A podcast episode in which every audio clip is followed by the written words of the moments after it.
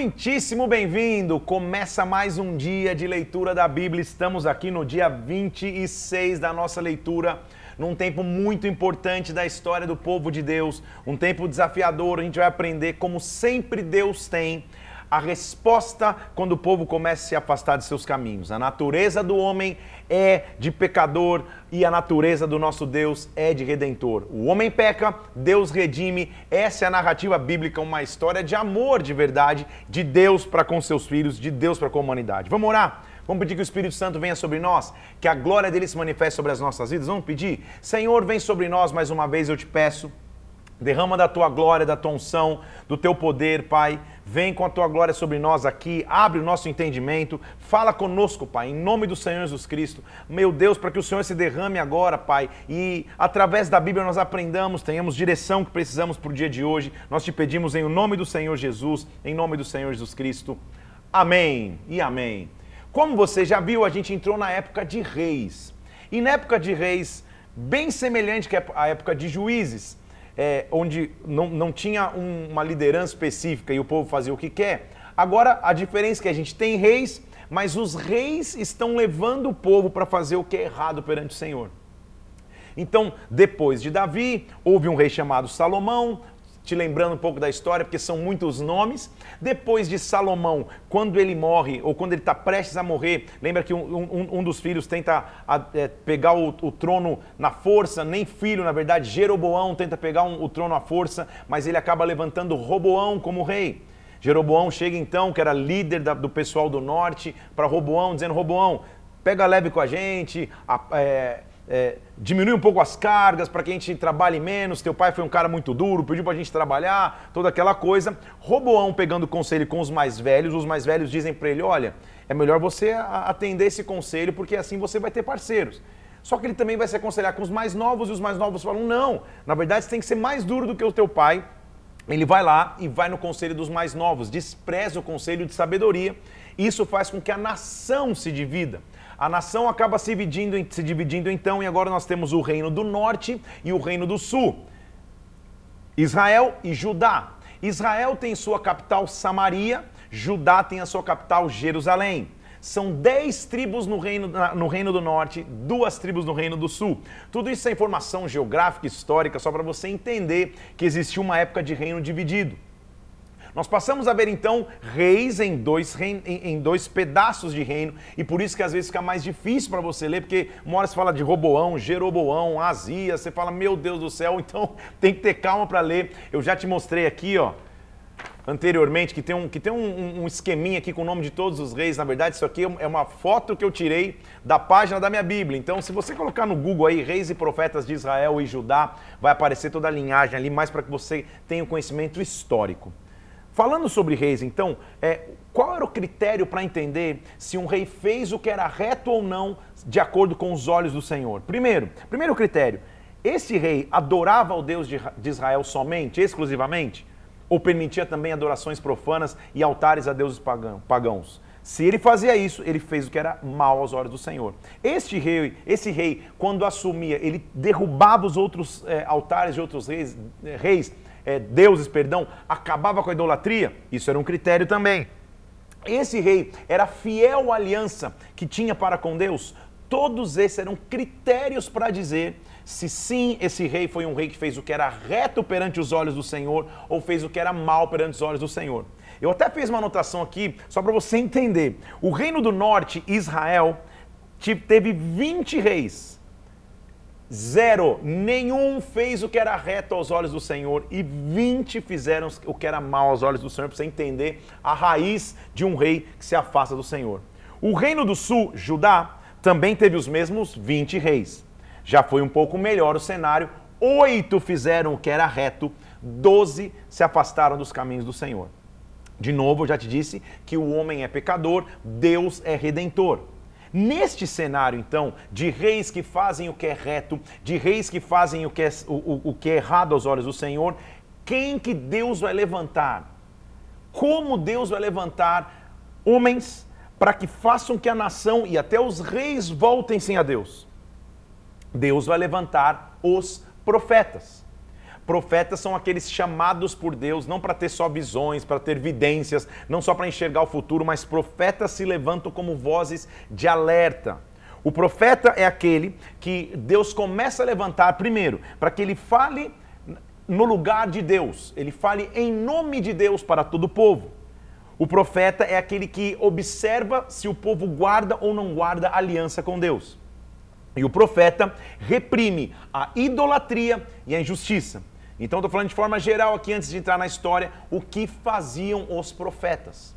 Nós terminamos a live anterior mostrando a entrada de um famosíssimo profeta em Israel chamado Elias. Elias se chama para profetizar muito mais na região de Samaria. Ele é um profeta para o reino do norte, não para o reino do sul. Ele vai falar muito mais ao rei Acabe, que na época era o rei do reino do norte, o rei baseado em Samaria.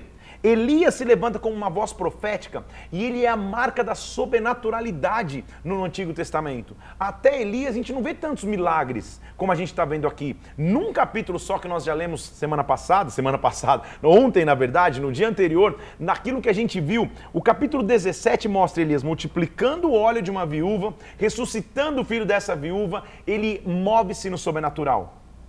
O profético, então, é o sobrenatural de Deus na terra. Quando nós estamos vivendo tempos de moralidade, quando nós estamos vivendo tempos de corrupção, quando o homem parece querer comandar, a resposta que nós temos é a profecia.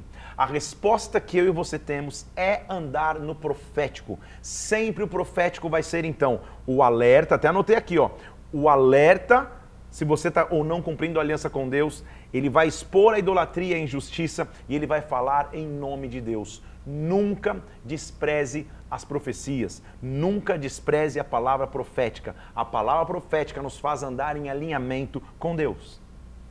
Elias então se levanta e já o seu cartão de visitas, por assim dizer, o capítulo 17 é a sobrenaturalidade. Agora, nossa leitura oficialmente começa hoje no capítulo 18, com Elias se apresentando para Acabe. Acabe era o rei. Então veio a palavra do Senhor, versículo 1 do, cap do capítulo 18, dizendo para Elias: Elias, vai, se apresenta Acabe, porque eu vou dar chuva sobre a terra. Lembre-se que quando ele aparece na história no capítulo 17, ele já vem dizendo: Olha, nunca mais vai chover sobre a terra até a minha palavra.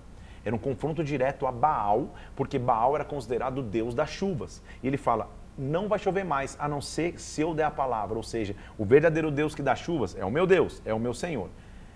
Depois de, de, de, um tempo passado, ele fala: vai, depois de três anos, se apresenta para Acabe, porque eu vou dar chuva sobre a terra.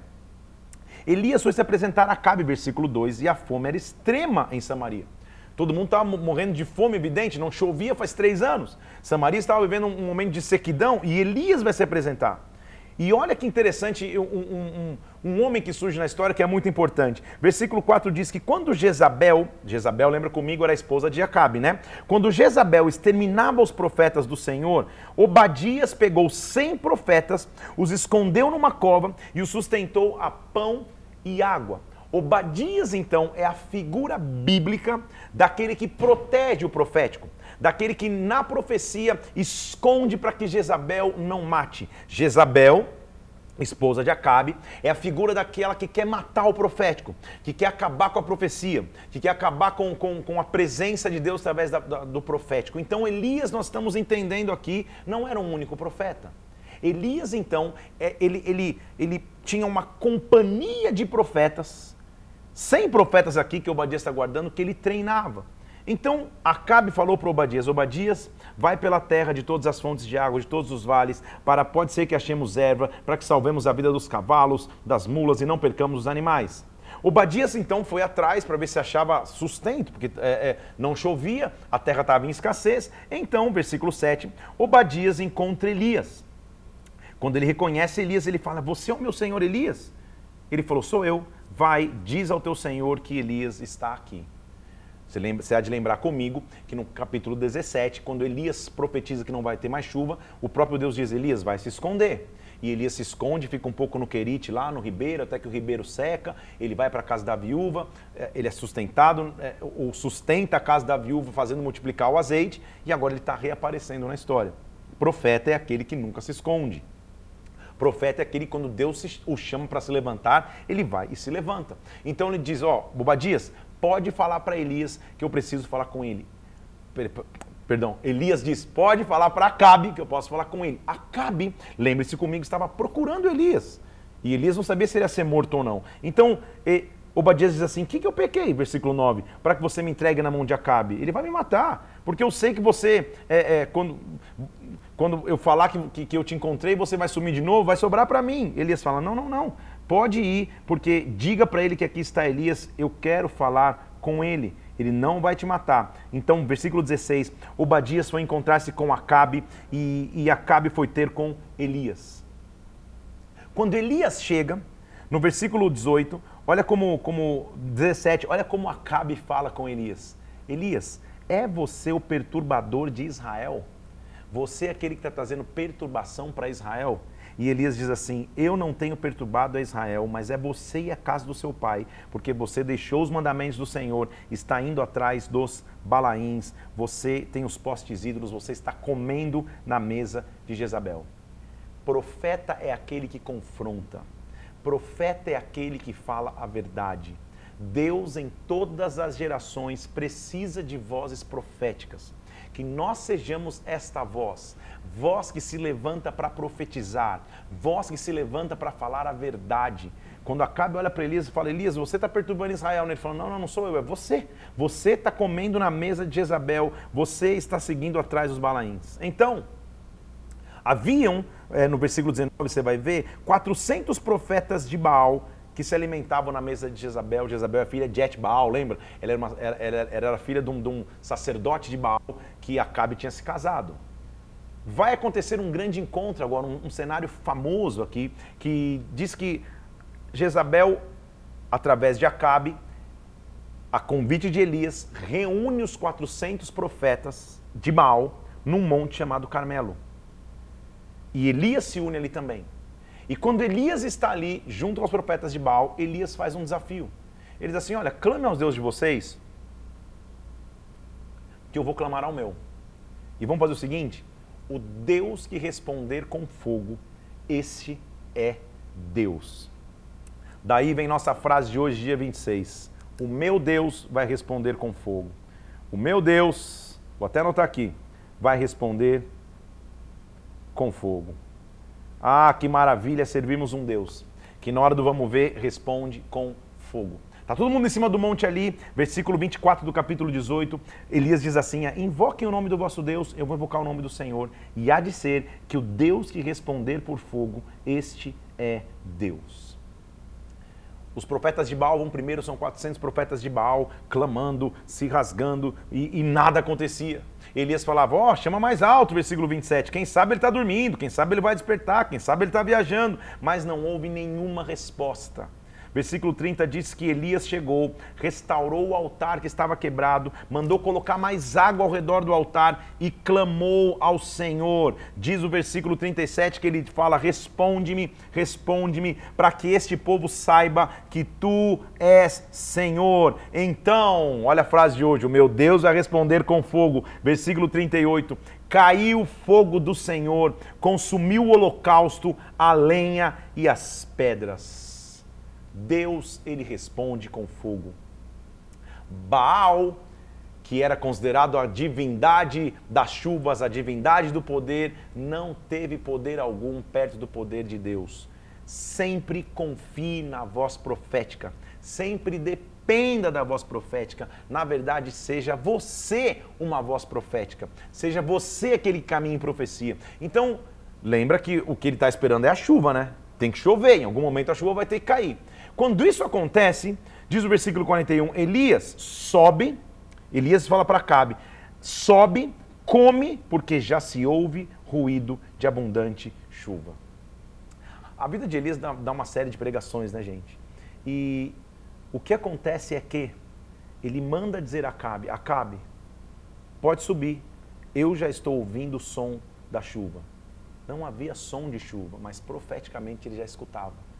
Geração de profetas é a geração de pessoas que escuta antes mesmo de acontecer, que visualiza antes mesmo de se tornar realidade. Ele diz: pode se preparar, vai chover. A história é mais ou menos isso. Ele vai com o seu moço, tipo um trainee, um aprendiz do profeta. Elias está junto com ele e eles estão clamando: vai chover. E ele fala pro, pro, pro, pro moço dele: cara, vai dar uma verificada aí se está chovendo enquanto eu estou orando aqui. Elias está orando. E ele vai uma vez, nada. Vai outra vez, nada. Vai outra vez, nada. O menino devia estar pensando: cara, Elias enlouqueceu, não vai chover coisa nenhuma. Três anos sem chuva, não vai chover coisa nenhuma. Até que na sétima vez, quando ele vai olhar, ele olha e diz a Bíblia que, que o moço volta e fala, Elias, não sei se isso é significativo, mas eu vejo uma nuvem do tamanho da mão de um homem. De longe, eu estou vendo uma nuvem do tamanho de uma mão. Quando isso acontece, Elias fala, se prepara, porque vai chover. E acontece que realmente chove. Versículo 45: Dentro em pouco os céus se enegreceram com nuvens e vento, e caiu uma grande chuva. Caiu uma grande chuva. Nosso Deus é o único Deus que responde com sobrenaturalidade. De novo a frase de hoje: O meu Deus vai responder com fogo.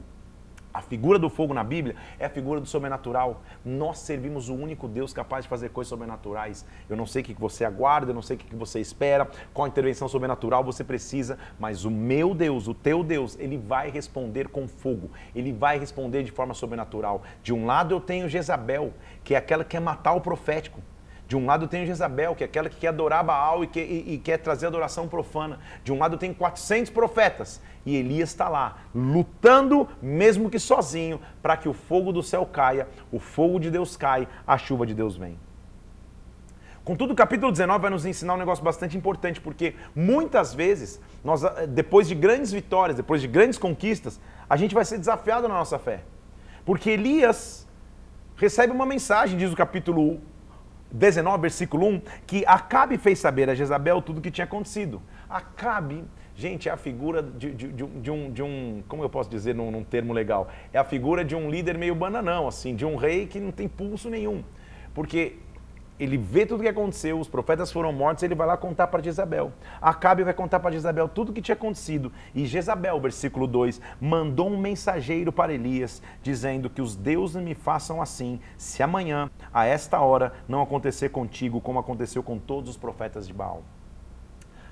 Jezabel deu um prazo, 24 horas.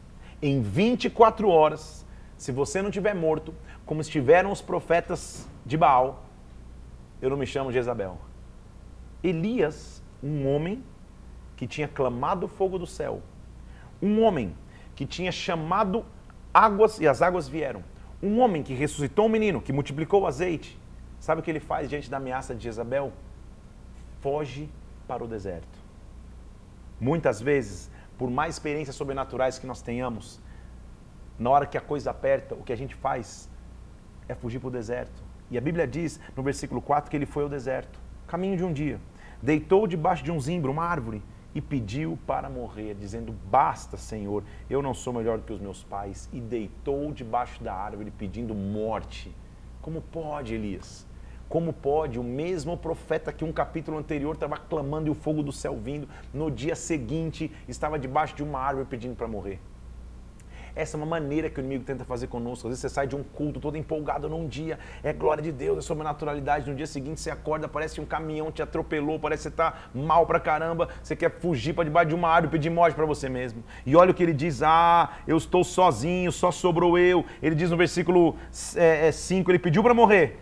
Chegou lá um anjo, o tocou e falou assim: Levanta e come.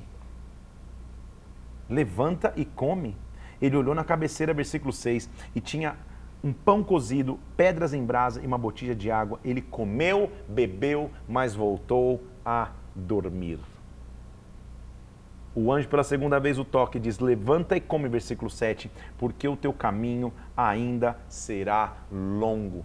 Tem muita vida pela frente, tem muita história pela frente, tem muito ministério pela frente. Todo profeta de Deus vai superar em algum momento o desânimo, vai superar em algum momento o cansaço.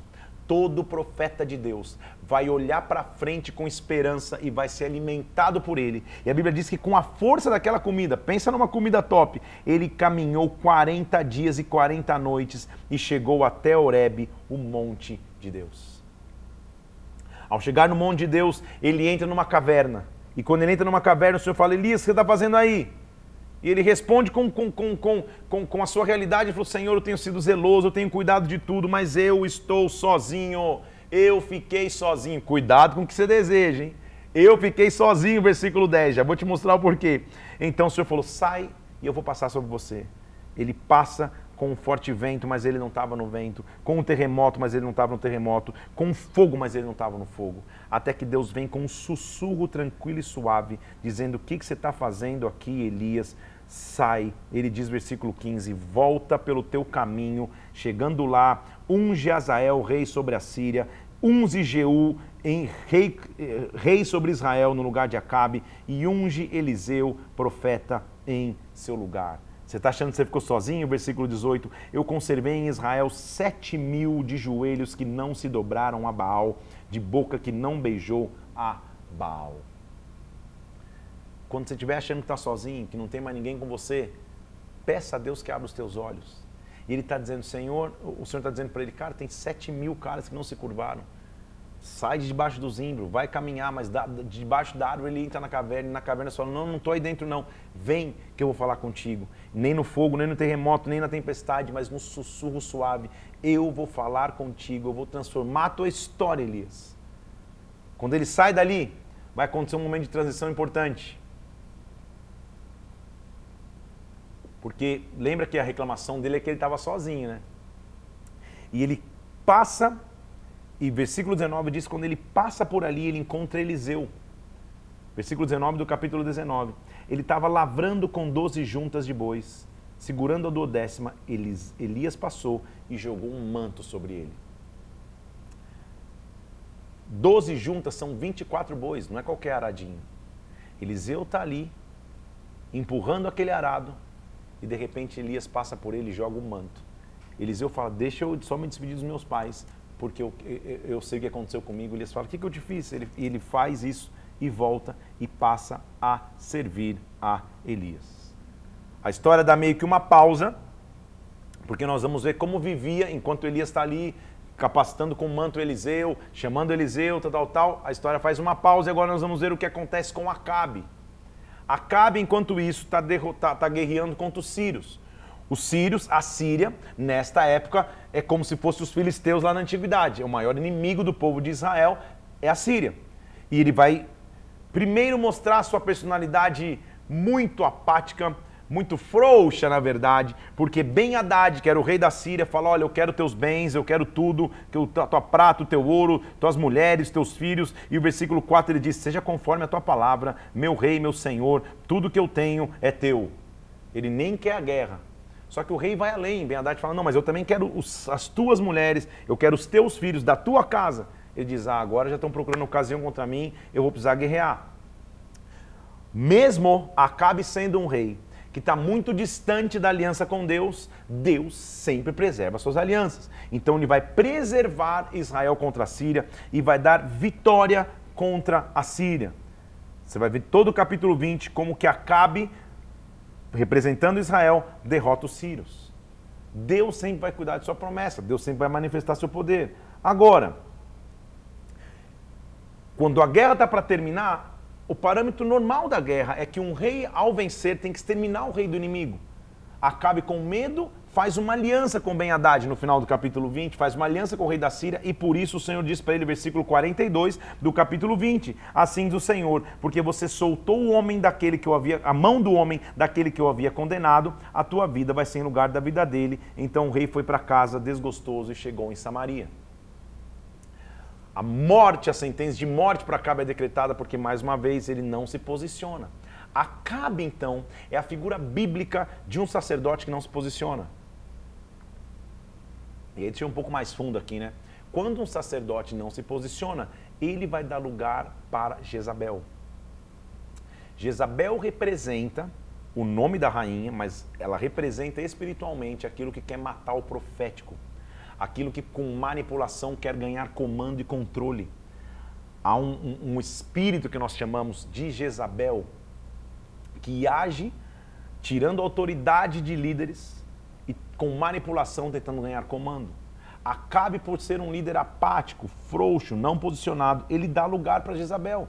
capítulo 21, um registro disso.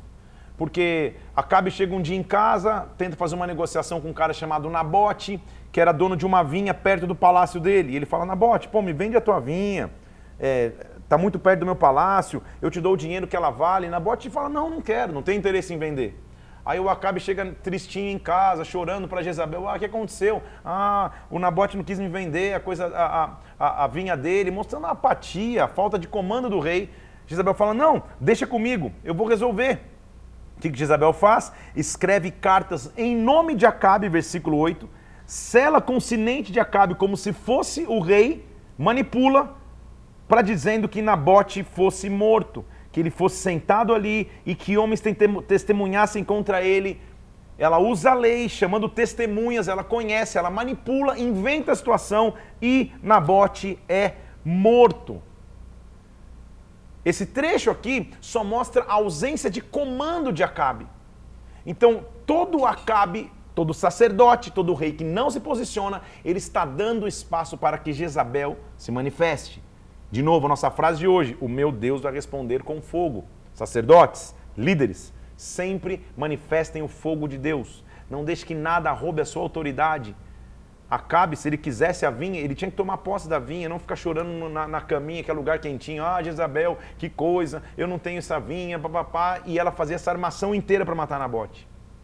Quando isso acontece, Elias, porque qual que é o papel do profeta? Ele vai confrontar o que foge à aliança com Deus. A voz profética, ela faz isso. Elias, então, no versículo 17 do capítulo 21, vai e fala com, com Acabe. Versículo 18, dispõe-te, a Bíblia diz, desce para encontrar Acabe, rei de Israel que está em Samaria, e diz, eis que está na vinha de Nabote, onde desceu para tomar posse dela. Eu sei que você fez. Fala isso. Assim diz o Senhor, mataste ainda por cima tomaste a sua herança? O que, que é isso? No lugar em que os cães lamberam sangue de Nabote, cães lamberão o teu sangue, Acabe. Deus sabe o que você fez. Não só isso, eu trarei sobre ti o mal, versículo 21, arrancarei a tua posteridade, exterminarei a cabe em todo o sexo masculino que, que, que, que quer escravo, quer livre em Israel. Também de Jezabel ele, ele falou, versículo 23, os cães vão devorar Jezabel dentro dos muros de Jezreel. O resumo do reinado de Acabe é o versículo 25 do capítulo 21. Ninguém houve como Acabe, que se vendeu para fazer o que era mal perante o Senhor, porque Jezabel, a sua mulher, o instigava. Acabe é a figura de um rei que não se posicionou e deu espaço para Jezabel, que é uma sacerdotisa de Baal, que fazia de manipulação para conquistar as suas coisas mais uma vez, vai tentar se mostrar uma aliança entre Josafá de Judá e Acabe. Às vezes, quando a guerra era maior, a Bíblia registra que, por um bem comum, Judá e Israel se juntavam para lutar. Três anos se passaram sem guerra, até que no terceiro ano, Josafá, rei de Judá, foi se reunir com o rei de Israel, Acabe, e perguntou: Você vai lutar comigo? Você vai para a peleja? Ele falou: vamos, vamos lutar junto. E aí vai mostrar falsos profetas que tentavam dizer que poderia ir, se, se, se, que, que ia, ia, dar tudo certo na guerra. Nós sabemos, e você vai entender, que nesta guerra Acabe a morrer. Mas a figura do, do capítulo 22 ali é de, são de profetas falsos, profetizando que se tinha que ir, mas também de um mensageiro chamado Micaías. E diz assim: o mensageiro foi chamar Micaías, versículo 13 dizendo: Eis que as palavras do profeta, as coisas que predizem, são boas para o rei. Então fala a mesma coisa. E Micaías falou: Tão certo como vive o Senhor, o que o Senhor me disser, isto eu vou falar. A figura de Micaías é do profeta real que fala a verdade. Mais uma vez, nós estamos vendo em Reis que a solução para que a nação voltasse à presença de Deus era a genuína profecia, era caminhar no genuíno profético capítulo, 20, capítulo 22, versículo 29, vai mostrar o momento da morte de Acabe. Lembra que porque ele fez é, é, aliança com Ben Haddad da Síria, o Senhor falou agora é, a, a, a, tua morte no lugar da morte dele. Capítulo 22, versículo 29.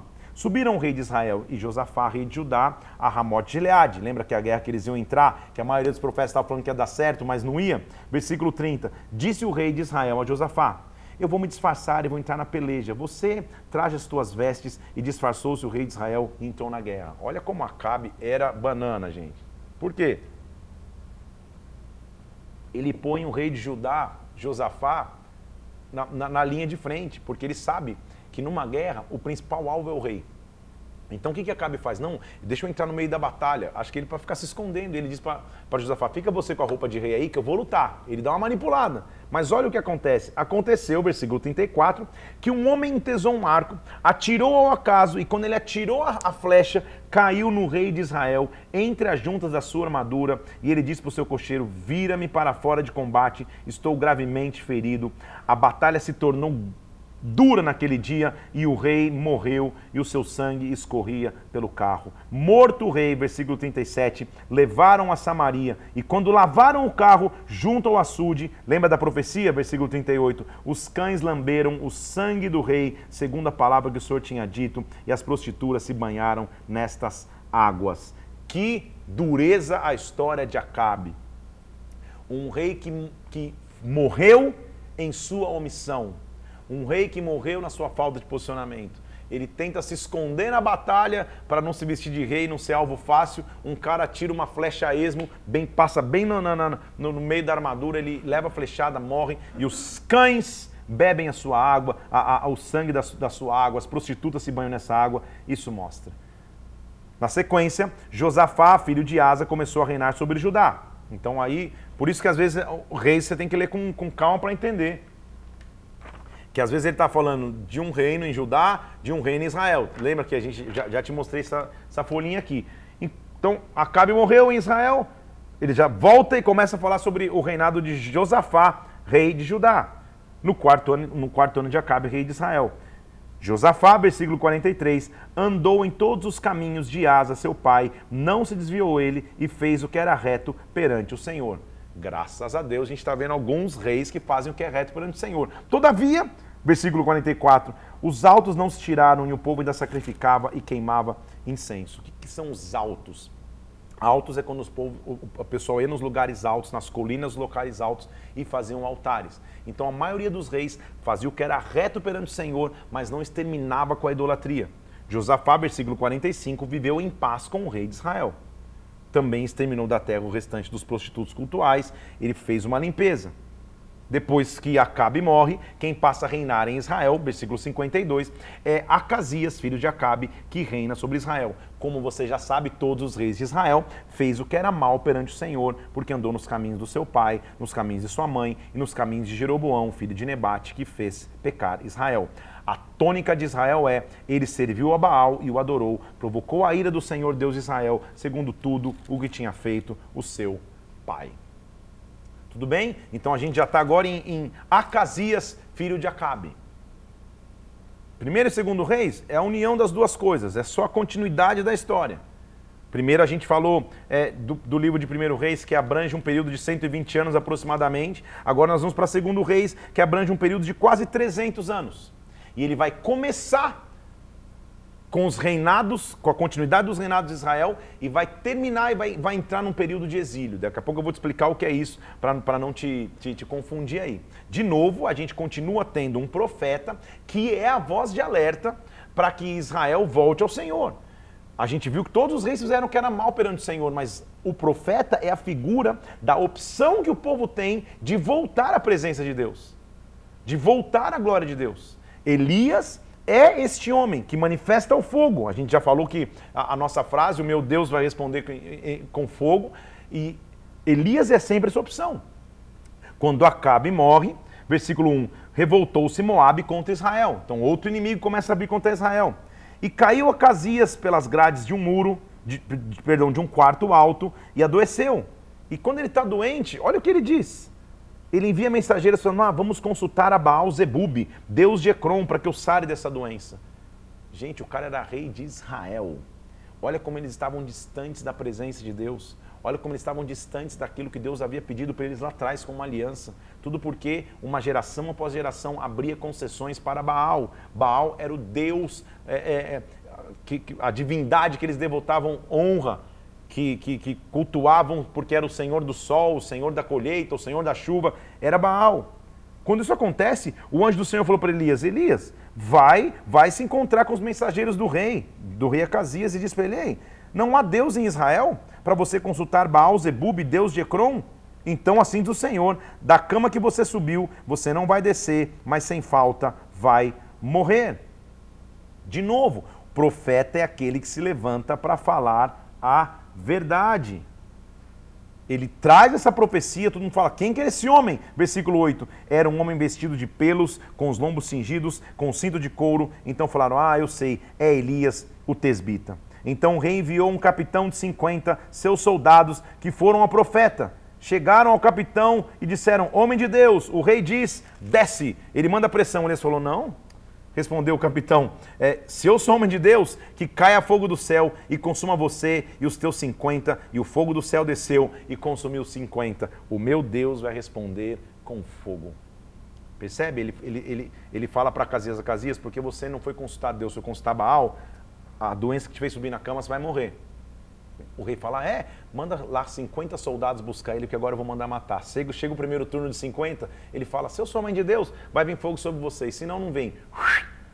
Churrasquinho de 50 profetas. Profetas são 50 capitães do exército. Mesma coisa acontece mais duas vezes. Mais uma vez ele manda, outro, ele manda outros 50. Elias, de novo, versículo 12. Se eu sou homem de Deus, que caia fogo do céu e consuma vocês. Desceu fogo do céu e consumiu. Até que o rei mandou pela terceira vez, mais 50. Então subiu o capitão e colocou-os de joelhos diante de eles e falou: Pelo amor de Deus, eu te peço, preciosa aos teus olhos é a minha vida e desses 50 servos. Mas desceu o fogo do céu, consumiu os capitães, os primeiros 50, os, os outros 50, por por favor, que a minha vida seja preciosa aos teus olhos. Então o anjo do Senhor falou para Elias: desce com esses, não temas. Levantou-se e desceu ao rei.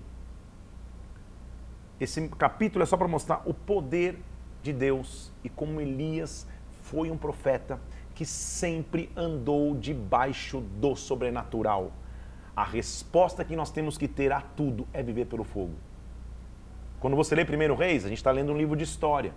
Se você não é uma pessoa muito ligada à história, você fala, nossa, cara, tá difícil demais, eu não sei quem é, quem é Acasias, quem é Jeroboão, Roboão, eu já não estou entendendo. Calma.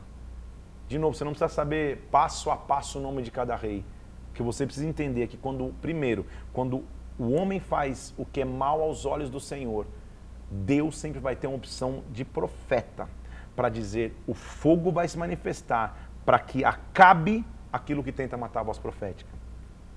O rei mais significativo você tem que lembrar que nós, que nós vimos até agora é Acabe, que por ser um rei omisso permite que Jezabel se levante. Jezabel é a figura de quem manipula, de quem ardilosamente tenta conquistar territórios, de quem mata para conquistar terreno, mas que vai em nome de Jesus Cristo ser derrotada. Jezabel ainda está lá, né?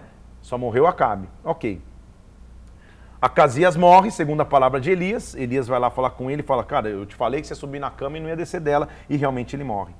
Quando então, versículo 1, o Senhor estava para tomar Elias ao céu por um redemoinho, Elias partiu de Gilgal na companhia de Eliseu. Lembra lá atrás que quando ele estava deitado no zimbro, querendo morrer, o, o Senhor falou: Vai, continua. Ele falou: Ah, Senhor, eu fiquei sozinho, eu fiquei sozinho. Deus falou: ah, Você ficou sozinho? Levanta e unge Eliseu, o profeta, em teu lugar você vai ver que Eliseu é um cara que agora não abandonava Elias. Por isso que eu te disse, cuidado com o que você pede, hein? Elias começou a falar, não, fica aqui, cara, fica aqui que eu vou para lá. Não, não, não.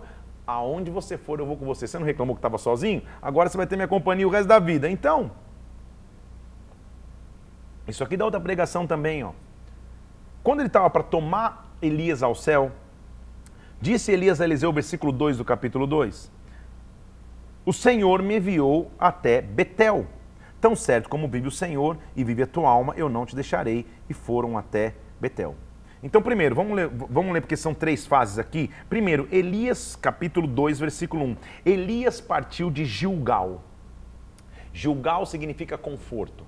Então, para viver um novo tempo profético, primeiro eu me levanto da posição de conforto. Segundo, ele passa por Betel. Betel significa a casa de Deus. Eliseu não abandona.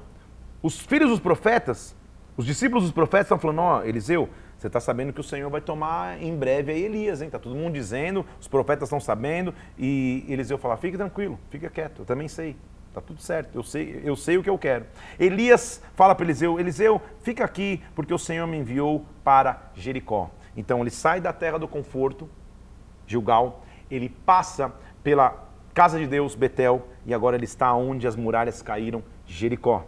Ele falou: Não, eu vou continuar contigo. Então, mais uma vez o povo dizendo no versículo 5, ei, você não sabe que o seu Senhor vai ser tomado? Você não está desesperado? Ele fala, fica tranquilo, eu sei, fiquem quietos. Até que finalmente ele chega no Jordão. Jordão é representação de travessia para um novo tempo. A gente já sabe disso, a gente viu desde quando o povo teve que atravessar o Jordão e ele disse: Eu vou ficar aqui. E eles foram junto ao Jordão. Quando eles chegaram no Jordão, Elias pega o manto, toca nas águas, as águas do Jordão se abrem para que ele atravesse. Quando ele atravessa, ele fala para Eliseu: Eliseu, versículo 9: O que que você quer que eu te faça? O pedido de Eliseu só vai ter sentido se você lembrar comigo de algumas coisas que eu já te disse aqui nas histórias dessa live. Porque Eliseu vira para Elias e fala: Eu quero porção dobrada do teu espírito. Que é isso? Sabe que ele está falando de coisas de, de quantidade? Do quantitativo de unção? Do quantitativo de porção? Ele está fazendo referência à lei da primogenitura. Você lembra comigo que o filho primogênito tinha o direito de ter duas vezes mais do que os seus irmãos? Elias tinha uma companhia de profetas, lembra? Só 100 que, que foram guardados por Obadias. Aqui estou vendo os discípulos do, dos profetas falando com Eliseu. E sabe o que Eliseu está dizendo para Elias? Elias, eu quero ser considerado o teu filho. Eu quero ser o teu primogênito. Eu quero ter uma herança. Então, profeticamente, para receber porção dobrada, sabe o que eu tenho que ser? Filho. Eu tenho que ser filho, evidente, me comportar como filho a Deus, mas eu também tenho que entender o que é o conceito de paternidade. Quem me cobre? Com quem eu aprendi? Que líder tem derramado sobre a minha vida para que eu aprenda? Não existe Eliseu se não existir Elias. Está comigo aqui? Quer andar no profético? Minha pergunta a você é: quem é a tua paternidade? Quem que te cobre? De quem você vai falar, Senhor, eu quero porção dobrada? E não é quantitativa. Porção dobrada, eu quero ser considerado teu filho. Em outras palavras, quem que te inspira? Evidente, tirando o próprio Jesus Cristo, os personagens bíblicos que a gente está mergulhando a fundo aqui, quem que te inspira hoje? Quem que te inspira? A frase de hoje é: O meu Deus vai responder com fogo. Eu quero que você use na frase de hoje lá no post, é, use os comentários para agradecer, dar uma menção em quem te inspira. Quem para você é fonte de inspiração? Eliseu, ele passa por vários momentos. Ele sai do conforto, ele passa pela casa de Deus, ele vai no, no, local onde as muralhas quebram até que ele chega no momento de travessia. Quando ele chega no Jordão, travessia, ele está pronto para entrar. E o que ele pede é: Eu não desisti no caminho, eu quero ser chamado o seu filho. A resposta dele é: Eu sei que você pediu uma coisa dura em versículo 10, mas se você estiver comigo, quando eu for tomado de ti, isso vai acontecer. Você sabe comigo a história, indo eles andando, versículo 11, um carro com fogo, cavalos, os separou e Elias subiu no redemoinho. Eliseu falou: Meu pai, meu pai, meu pai, carro de Israel, seus cavaleiros, rasgou as vestes. E quando ele olhou, versículo 13, levantou o manto que Elias tinha deixado à borda do Jordão. Tomou o manto, feriu as águas, dizendo: Onde está o Deus de Elias? As águas se dividiram e Eliseu passou. Ele havia se qualificado para receber um novo manto. Os profetas estão desesperados, dizendo: Cara, deixa a gente procurar Elias. Para ver onde ele está. O que vai acontecer é que eles vão procurar Elias, não encontram. Voltam. E aí vai começar a série de milagres de Eliseu.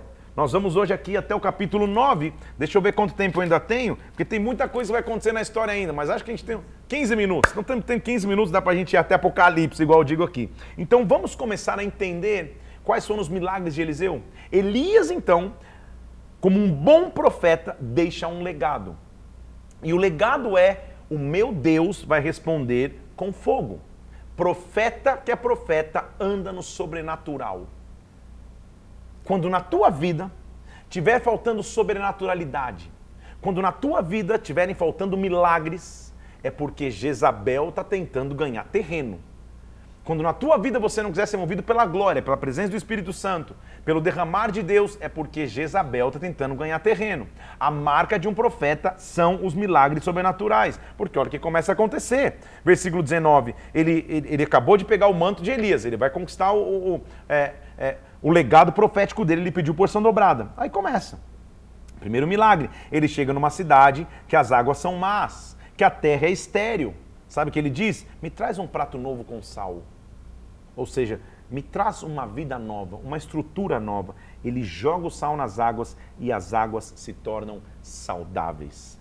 As águas estão cheio, cheias de vida até o dia de hoje, diz o versículo 22. Primeira, primeiro grande milagre de Eliseu. Vou chamar interessante aqui, porque esse aqui eu tenho que chamar para mim. É, é, um dia ele estava no caminho lá, ó, versículo 23 caminhando, dois rapazinhos falando: sobe careca, sobe careca. Olha aqui lá, versículo 23: sobe calvo, sobe calvo. Os caras gritando com ele, de repente saíram duas ursas do bosque e despedaçaram 42 daqueles meninos. Vai zoar o profeta careca pra você ver o que acontece. Cuidado com a ursa, ela sai do meio do mato e, e, e que que era, que, o que, que era isso? Era só para mostrar, Eliseu, eu sou contigo. Eu sou contigo. Eu não escolho de acordo com a aparência natural humana, eu vou ser contigo. Quem começa a reinar sobre Israel agora já é Jorão, que era filho de Acabe. Ele começa a reinar e, como você sabe, ele faz o que era mal perante o Senhor. Todos os reis de Israel fizeram isso. Eliseu então prediz a vitória sobre Moabe. Nós vamos ganhar de Moabe. Tendo, porém, morrido Acabe, o rei de Moabe se levantou. Então ele mandou dizer para Josafá, rei de Judá: O rei de Moabe se revoltou contra mim. Você vai lutar comigo? O rei de Israel perguntou. Ele falou: Vamos, vamos pelo caminho deserto de Edom. E ele pergunta assim: Ei, é, isso aqui é muito legal, dá uma pregação de verdade. Moab vai lutar contra nós. É um exército muito grande. Josafá se reúne, o rei Jorão manda se reunir ali e eles dizem aí, nós vamos? E Josafá fala, olha, não tem um profeta para a gente consultar o Senhor? Eles consultam Eliseu e sabe o que Eliseu diz? Porque profeta é profeta. Ele diz assim, cavem poços no deserto, cavem poços neste vale, porque vocês vão ver a água chegar. E a Bíblia diz que a terra se encheu de água, Moabe foi derrotado e o Senhor mostrou o tamanho do seu poder. Eliseu é um profeta que anda no sobrenatural. E o capítulo 4 mostra que ele aumenta o azeite de uma viúva. Semelhante ao que aconteceu com Elias logo lá no começo, lembra que uma mulher ele encontra uma viúva que não tinha mais nada? Agora Eliseu encontra uma mulher que está juntando o que tem de sobra para vender os seus filhos para os credores. Ela era filha de um dos profetas que tinha morrido. Seus filhos estão sendo levados é, é, como garantia de dívida. E ele disse: O que, você tem em casa? E a mulher fala: Eu só tenho um pouco de azeite. Ele diz: Faz o seguinte, pega mais vasilhas emprestadas, porque dentro da tua casa vai acontecer a multiplicação. E realmente é isso que acontece. Ele multiplica o azeite da viúva e a viúva não tem que perder mais os seus filhos. A provisão de Deus vem. Os milagres vão só crescendo. E depois de multiplicar o azeite da viúva, agora ele entra na casa de uma mulher que tem muita posse, muito dinheiro, que inclusive constrói um quarto para que Eliseu fique, dá ele honra, mobília um quarto, mas ela não tem filhos. Então ele profetiza filho essa mulher, e essa mulher, no tempo determinado por Deus, tem um filho. O filho morre. Eliseu entra no quarto, leva o menino lá morto, é, deita-se sobre o menino e o menino ressuscita. Ele começa a andar somente no sobrenatural. Eu estou correndo nos milagres dele aqui, mas você com calma vai ler como ele caminhava no sobrenatural, como que numa, numa geração que fazia o que era mal perante os olhos do Senhor, sempre é espaço para o profético. Então, por mais que os tempos estejam ruins, por mais que a imoralidade cresça na terra, por mais que cultos a outros deuses cresçam na terra, eu e você precisamos escolher viver no profético. Na sequência, ele chega em Gilgal e havia muita fome. O pessoal vai comer, mas coloca umas ervas que seriam meio que tóxicas, venenosas. A morte na panela, eles trazem farinha e jogam farinha na panela e a vida entra na panela mais uma vez. Já, ele já lá atrás jogou sal na água, sal diz respeito a sermos sal da terra. Ele joga sal na água, a água é curada. Agora farinha, farinha é a base do pão, o pão da vida que é Jesus Cristo. Quando ele entra na história, a morte vai embora.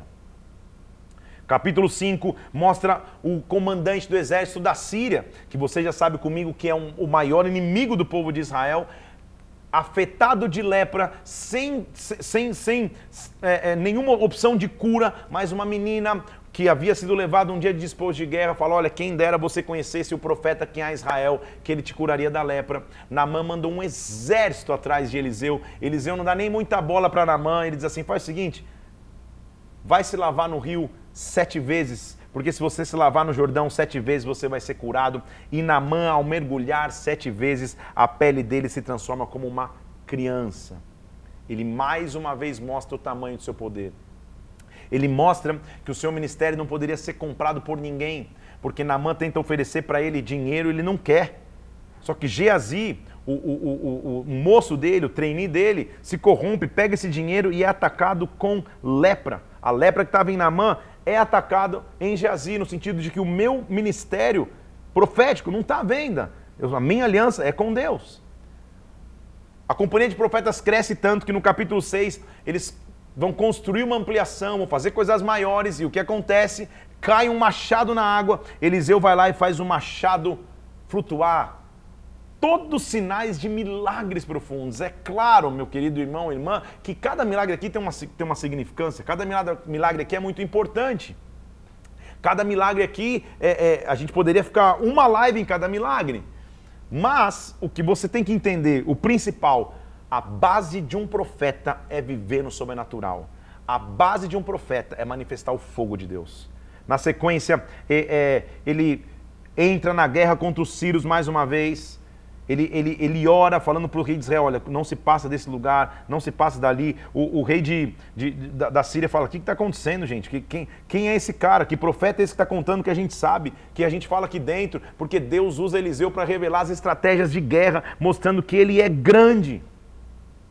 Era um momento de grande fome em Samaria.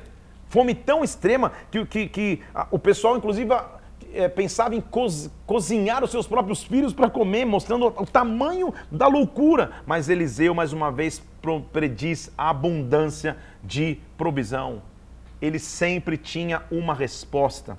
Ele sempre mostrava que Deus era um Deus sobrenatural no capítulo 7, mostra é, é, uma maneira improvável de vencer a guerra contra os sírios, porque quatro leprosos escutam a estratégia dos sírios e revelam as estratégias. E a profecia de Eliseu se cumpre, e o povo que não tinha o que comer passa a comer em abundância. Tudo que eu estou mostrando a você aqui é como um profeta pode mudar um cenário de sequidão, de guerra, porque o profeta é aquele que manifesta o fogo da parte de Deus. Capítulo 8 mostra os bens daquela mulher sunamita sendo restaurados ela mais uma vez. Mostra Eliseu chegando em Damasco, Ben Haddad doente, e Eliseu está lá dizendo, mostrando para ele junto com Azel. É, vamos, vamos ler ele para você ver. Veio Eliseu a Damasco, estava doente Ben Haddad, rei da Síria. Lhe anunciaram o homem de Deus chegado aqui. E o rei disse a Azael: Toma presentes, vai se encontrar com o homem de Deus. Pergunta: Será que eu vou sarar dessa doença? E Eliseu respondeu: Vai, certamente sarará. Mas o Senhor me mostrou que ele morrerá. Olhou Eliseu para Azael, fitou os olhos. Esse olho ficou embaraçado e chorou o homem de Deus, mais uma vez mostrando o quanto ele era posicionado. Continuidade do capítulo 8, o reinado de Jeorão, o reinado de Acasias, e nós terminamos nossa leitura de hoje com a entrada de um rei importante na história chamado Jeú.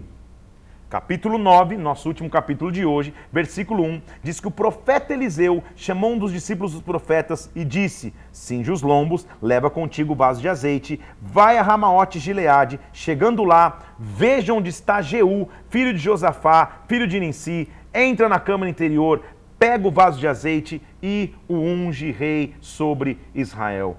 Era a unção de um homem que vai se levantar sendo importante na história. Se levantou Jeú, versículo 6, entrou na casa, derramou-lhe o azeite sobre a cabeça e disse: Ungite rei sobre Israel. E Jeú se levanta como um rei. E olha a missão dele, versículo 7 Ferirás a casa de Acabe, teu senhor, para que eu vingue a mão de Jezabel, do sangue dos meus servos profetas, do sangue de todos os servos do Senhor. Farei a casa de Acabe como a casa de Jeroboão, filho de Nebate, como a casa de Baasa, filho de Aías, ou seja, os cães vão devorar Jezabel, no campo de Jezreel não haverá quem a enterre.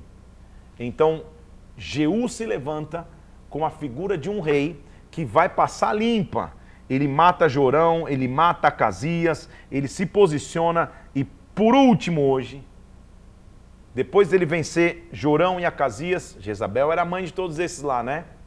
Figura de uma, de, de, de uma mulher que vivia de manipulação, de sedução, de engano. Só que Eliseu havia ungido Jeú, Eliseu havia separado Jeú para que ele se levantasse contra Acabe.